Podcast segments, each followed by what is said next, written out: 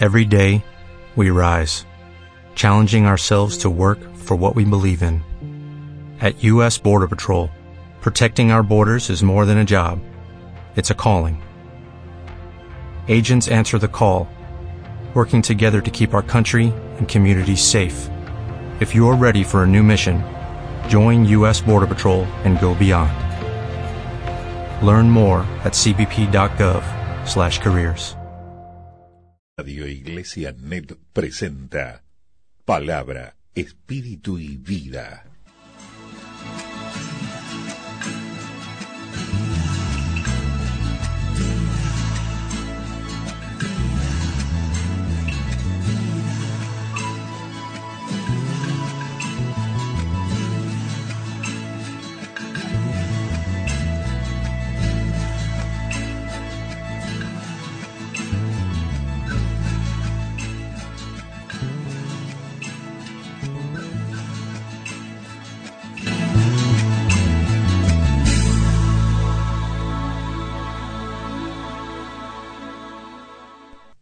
Estamos en este espacio que hemos denominado Palabra, Espíritu y Vida.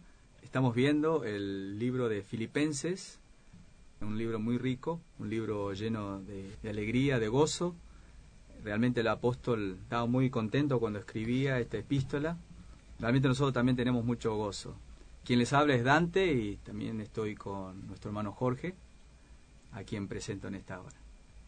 Gracias al Señor por eh, poder compartir con todos ustedes la palabra del Señor y como decías Dante, realmente la carta de Pablo a los filipenses es una carta que está llena de gozo. Aparecen allí en la carta de Pablo a los filipenses como ocho, nueve versículos en los cuales él habla del gozo, de la alegría, habla de regocijarse.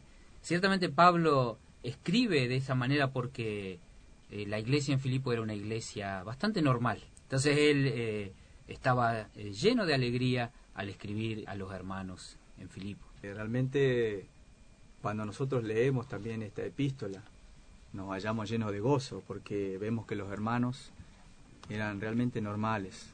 Ser normal es ser una persona o un creyente que ora, predica el Evangelio y ¿qué más hace? Y también ofrenda. Ofrenda.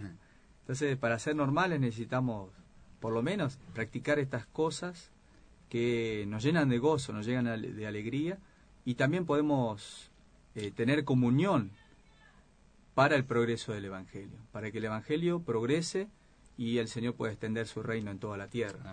Vemos que uno de los temas en el libro de Filipenses es justamente este, el progreso del Evangelio. Y nosotros en los mensajes anteriores hemos hecho así una breve introducción al libro de Filipenses.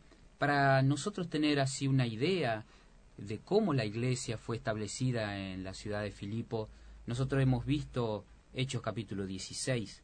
Allí nos muestra que Pablo era una persona que seguía al Espíritu y él eh, predicaba el Evangelio, él iba por las ciudades levantando las iglesias, él después de haber hablado la palabra en la zona de Galacia, le fue prohibido hablar la palabra en Asia, él quiso ir a Bitinia, Asia está en la parte sur y Bitinia estaba en la parte norte, entonces el Espíritu le prohibió hablar la palabra en Asia, entonces él dijo, bueno, eh, voy a Bitinia. Voy a Bitinia. Voy a Bitinia. Entonces dice que cuando él quiso ir a Bitinia, eh, el Espíritu de Jesús no se lo permitió. Eso está en Hechos capítulo 16, versículo 6 y versículo 7.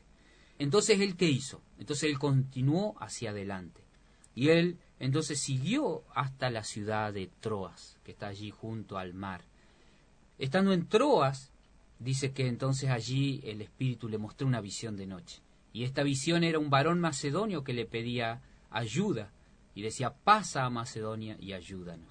Entonces allí ellos se levantan y prontamente eh, cruzan el mar y ellos llegan a eh, la ciudad de Filipo.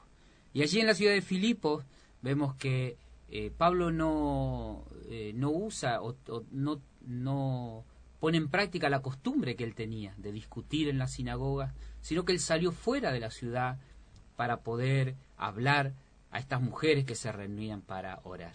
Gracias al Señor. Y allí entonces el Señor abrió el corazón de la esta hermana Lidia y allí creyó en el Señor ella, su familia, y allí comienza la iglesia en Filipo. Pero es interesante ver que la iglesia en Filipo comenzó por medio de la oración, porque dice en el capítulo 16, versículo 13 de Hechos, y un día de reposo salimos fuera de la puerta junto al río, donde solía hacerse la oración, y sentándonos hablamos a las mujeres que se habían reunido. Entonces allí nosotros vemos que este era un lugar para orar. Era un lugar donde las hermanas se reunían para orar. Y es em, también llamativo que dice junto al río. ¿Por qué acá dice junto al río? Vemos que cada palabra en la Biblia es importante. Y nosotros podemos entonces eh, ver que en la Biblia, cuando habla del río, está hablando del fluir del Espíritu. Amén. Aleluya. Por ejemplo, en Ezequiel capítulo 47, allí nosotros eh, vemos que hay un río que salía eh, de eh, Ezequiel 47, 1. Me hizo volver luego a la entrada de la casa y aquí aguas que salían de debajo del umbral de la casa hacia el oriente. Y eh, allí Noceto comienza a mostrar este río que corría y que el Señor hizo pasar al profeta. Y dice que él pasó y versículo 3, y el agua le llegaba a los tobillos, midió otros codos y el agua ya le llegaba a las rodillas, midió otros mil codos y lo hizo pasar y el agua hasta los lomos, midió otros mil y ya era un río que yo no podía pasar porque las aguas habían crecido de manera que el río no se podía pasar sino a nado. Gracias al Señor. Vemos que este es el fluir del Espíritu. Cuando la Biblia habla de el fluir del río, está hablando del fluir eh, del Espíritu. Allí Juan 7, 38 y 39 también habla de que del interior de las personas que creyesen en el Señor, eh, ¿qué fluirían? Eh, ríos, ríos de agua de vida. ¿no? Esto confirma ¿no? que cuando la Biblia habla de un río, habla de, del Espíritu. Amén. Y vemos una línea en toda la Biblia. Allí en, en el huerto del Edén había un río. Y cuando nosotros llegamos a Apocalipsis, vemos que en Apocalipsis también hay un río. Amén. O sea que toda la Biblia hay un fluir de este río. Y podemos decir que estas hermanas que dice estaban junto al río, nosotros podemos inferir aquí que eh, podemos decir que estas hermanas estaban orando, pero su, ora- su oración era una oración que estaba en el fluir del Espíritu. Aleluya. Gracias al Señor. Entonces, vemos que allí comienza la iglesia en Filipo. Amén. La iglesia en Filipo comienza con hermanas que estaban orando. Amén. Gracias al Señor. Quizás ahí como dice en el versículo eh, de capítulo 16 de Hechos, versículo 14, dice que entonces una mujer llamada Lidia, vendedora de púrpura de la ciudad de Tiatira, que adoraba a Dios, estaba oyendo y el Señor abrió el corazón de ella para que estuviese atenta a lo que Pablo decía. Quizás eh, esta oración ella la estaban llevando delante del Señor por mucho tiempo, ¿no? Cierto. Quizá años orando, Señor, envía a alguien. Mm. Señor, no estamos satisfechas con nuestra situación. Señor, queremos, queremos más de ti. Amén. Queremos tu insondable riqueza. Quizá- quizás ellas eh, se encontraban allí porque este lugar era un lugar conocido, un lugar que las personas conocían. Es decir, que eh, era un lugar que se practicaba el orar de continuo. Y, y bueno, eh, a, a raíz de la oración de, de estas hermanas, un apóstol que quería ir a Asia, después a Bitinia, fue impedido de ir allí porque había personas orando y el Señor les llevó a cruzar el río. O sea, ¿quién, qué, qué pasó aquí? Podemos ver una escena. Un varón de Dios, un siervo de Dios orando en el Espíritu y del otro lado del río, hermanas orando en el Espíritu. Mm. Entonces, cuando encontramos a dos personas orando en el Espíritu, realmente allí tenemos comunión y podemos cumplir el propósito de Dios. Vemos que ellas eh, realmente recibieron al Señor con mucho gozo. Ahí lo manifiesta Lidia cuando le invita a Pablo, casi lo lleva, digamos, Lo obliga. lo obliga, ¿no? A, a que vaya a la casa y le siga hablando. Sí. Eh, no solo Pablo, sino también sus cooperadores, ¿no? Sí. Para que le siga hablando acerca del Evangelio Amén.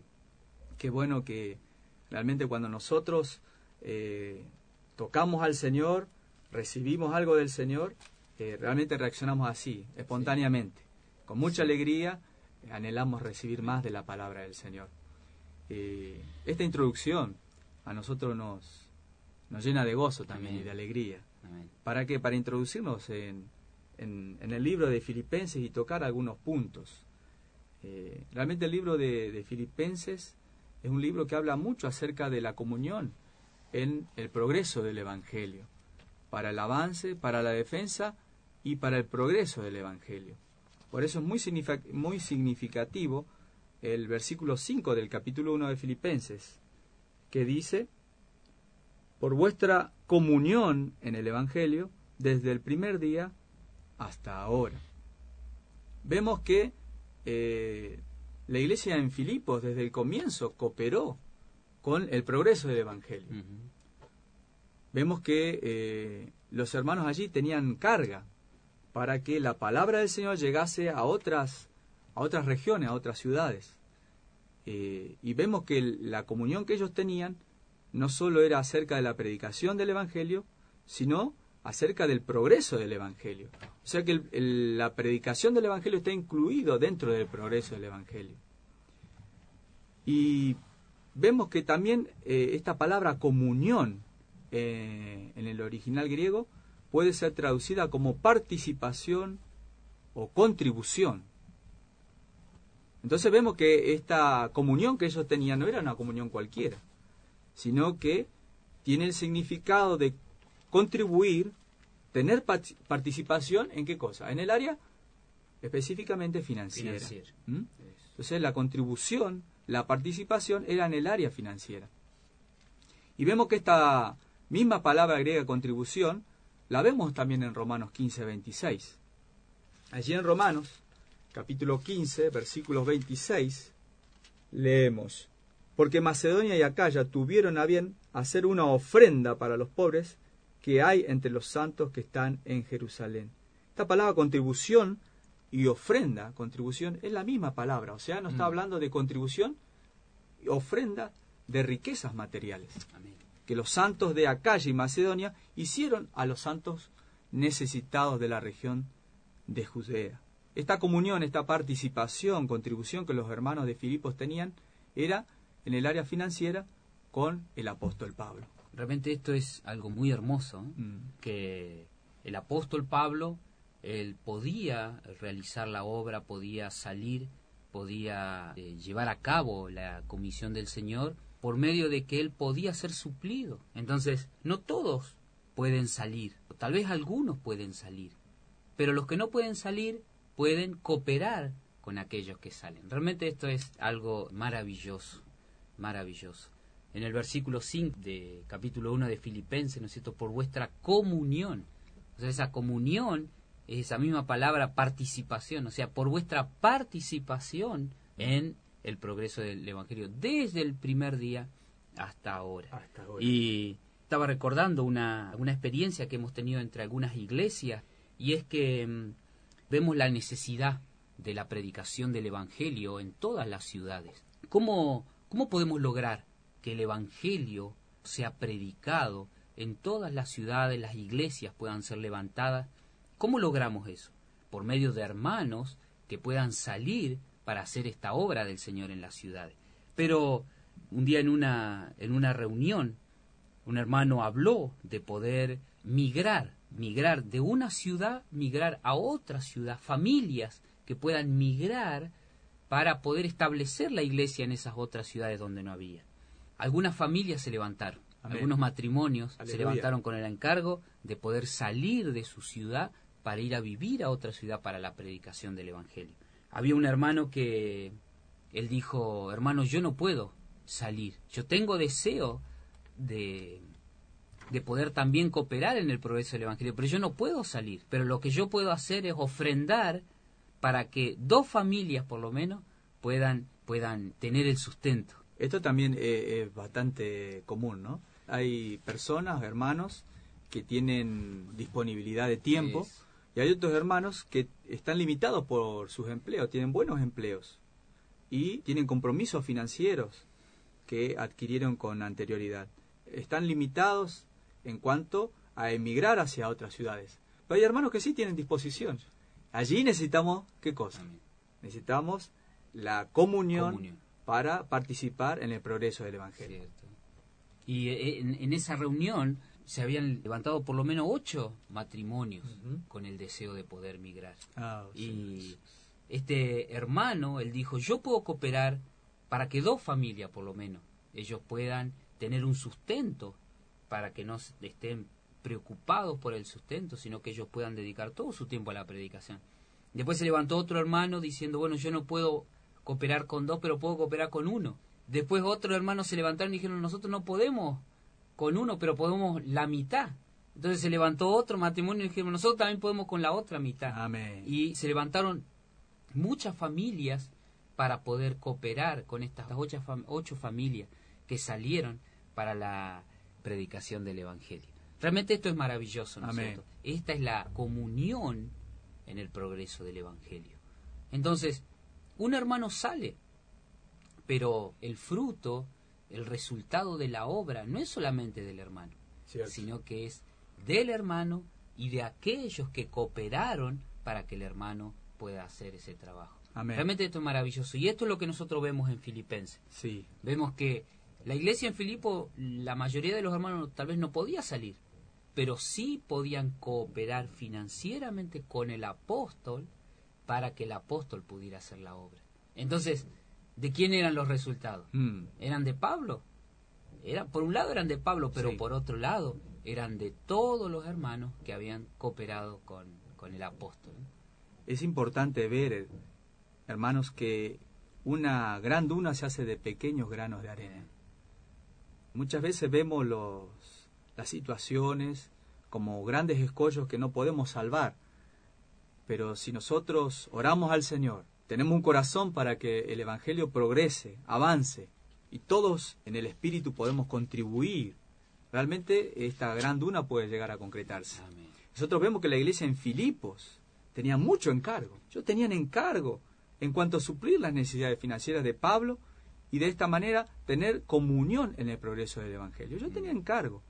Y esto hacía que la iglesia tuviese una situación normal. Cuando nosotros cerramos nuestro corazón al Señor, cuando nosotros no tenemos comunión, hacemos la obra individual, no tenemos un- una apertura hacia tener comunión con los hermanos, vemos que la obra se estanca.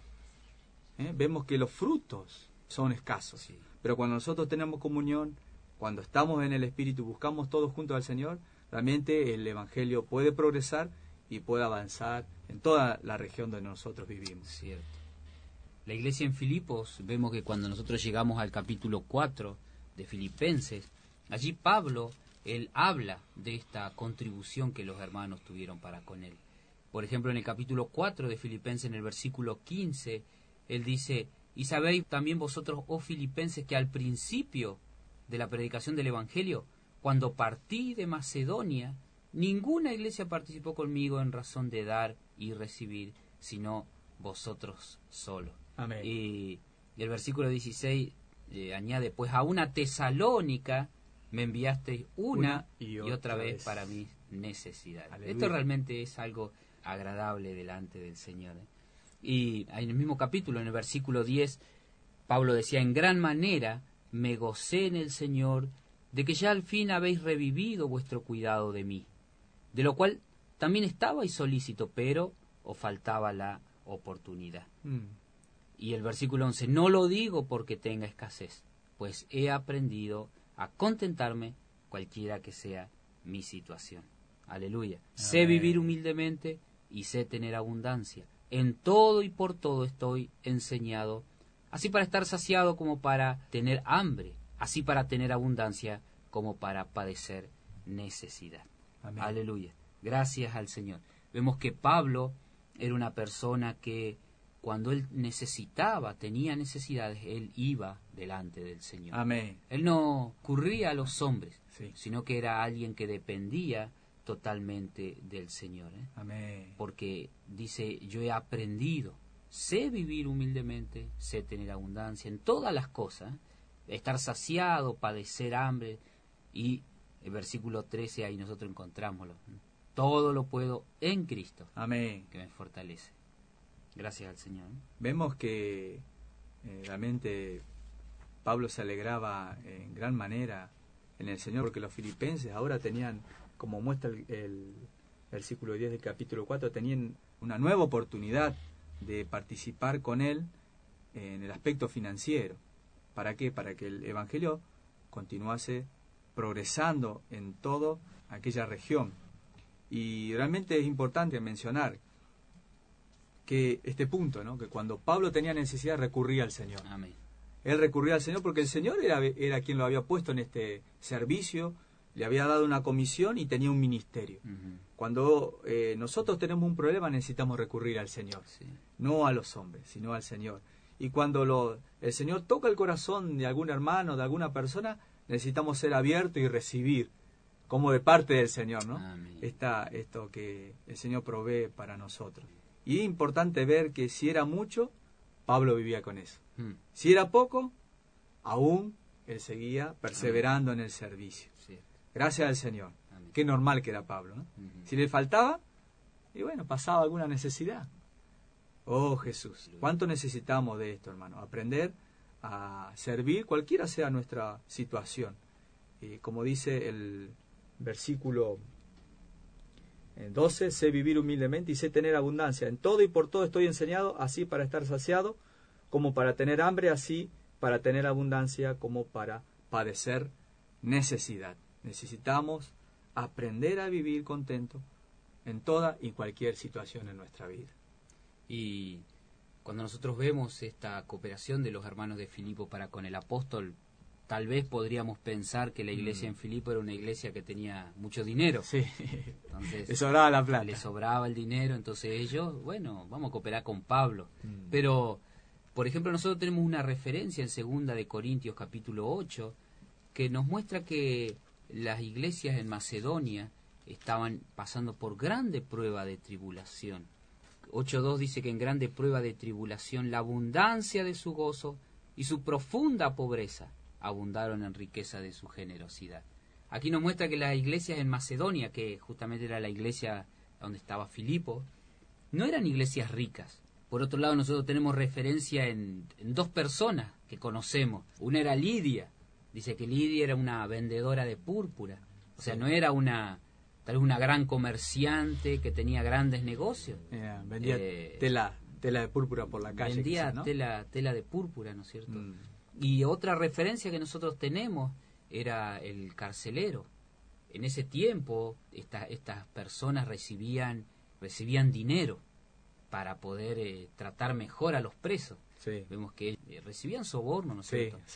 Eh, seguramente después que este carcelero recibió al Señor, eh, Se le terminó el negocio. no, no, no habrá recibido más esto, ¿no es cierto? Oh, Señor. Entonces él habrá tenido que vivir simplemente con algún pequeño sueldo que, El sueldo que que el, tenía. que el Estado le pagaría. ¿no? Entonces, eh, que la iglesia en Filipo era una iglesia humilde, una iglesia pobre, pero ¿qué pasaba, no es cierto? Vemos que ellos se dieron al Señor y fueron uno con el apóstol. Amén. Realmente esto es eh, maravilloso, que todos nosotros podamos también ser como la, la iglesia en Filipo. ¿no? La iglesia que, a pesar de su situación, ellos tuvieron un corazón para cooperar eh, con el apóstol, porque Pablo mismo dice, a una tesalónica me enviaste una, Una y otra vez. Y nosotros vemos en la carta ahí en, en Filipo que aún ellos habían ido hasta Roma ahora, ¿no es cierto? En esta necesidad, dice que ellos enviaron a Epafrodito hasta Roma, donde Pablo estaba preso,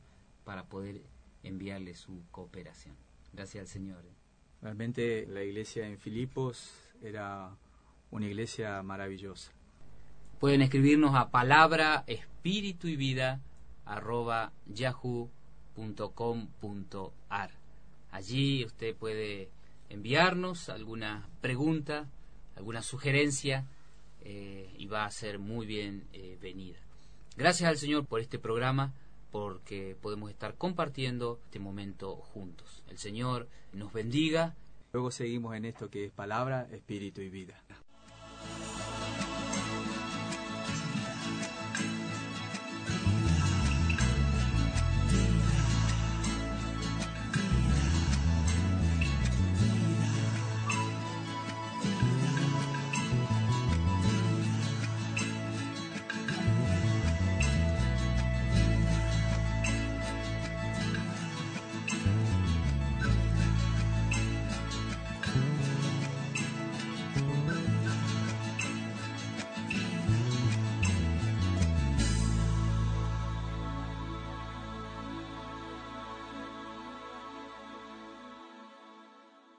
Desde la web, para todos los cristianos del mundo, transmite Radio Iglesia Net.